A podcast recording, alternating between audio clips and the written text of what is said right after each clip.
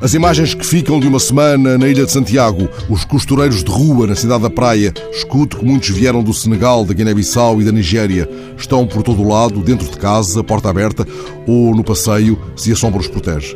Muitas vezes, as clientes esperam que terminem os breves arranjos de uma peça de roupa. De outras, vêm passar as vendedeiras que fogem da polícia. O mercado do platô está em obras, lá embaixo na linha do mar, adiante da Praia Gamboa, perto da enorme estátua Amílcar Cabral, o mercado de Sucupira é um mundo vasto. Há uma grande oferta de produtos hortícolas, especiarias, panos estampados, mas será na Assomada, a caminho do Tarrafal, que é de comprar a pulseira de pedras de quatro olhos. Chamam-lhe Chibichi. Defende-nos do mal olhado. No museu dedicado ao grande músico Norberto Tavares, garantem-me que o mal olhado é por vezes tão forte que faz estourar as pedras do Cibici. Fui mais descansado de ver os instrumentos do grande músico da Assomada, quando há pouco mais de um ano Mário Lúcio Souza, Ministro da Cultura de Cabo Verde, inaugurou o museu, alguém lembrou que Norberto Tavares fez a jornada completa de um badio.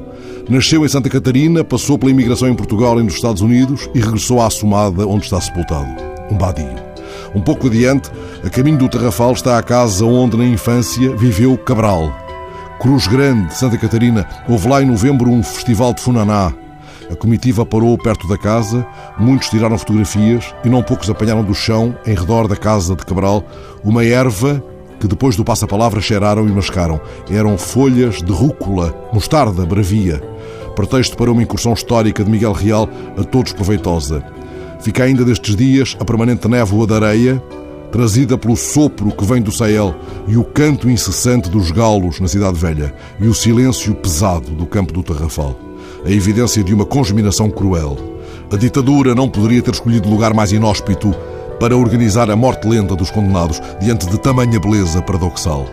Os nomes dos que lá resistiram na parede e dos que não. A sombra de uma árvore isolada no pátio largo. A frigideira onde Edmundo Pedro esteve 70 dias seguidos. Temperaturas de 50 graus.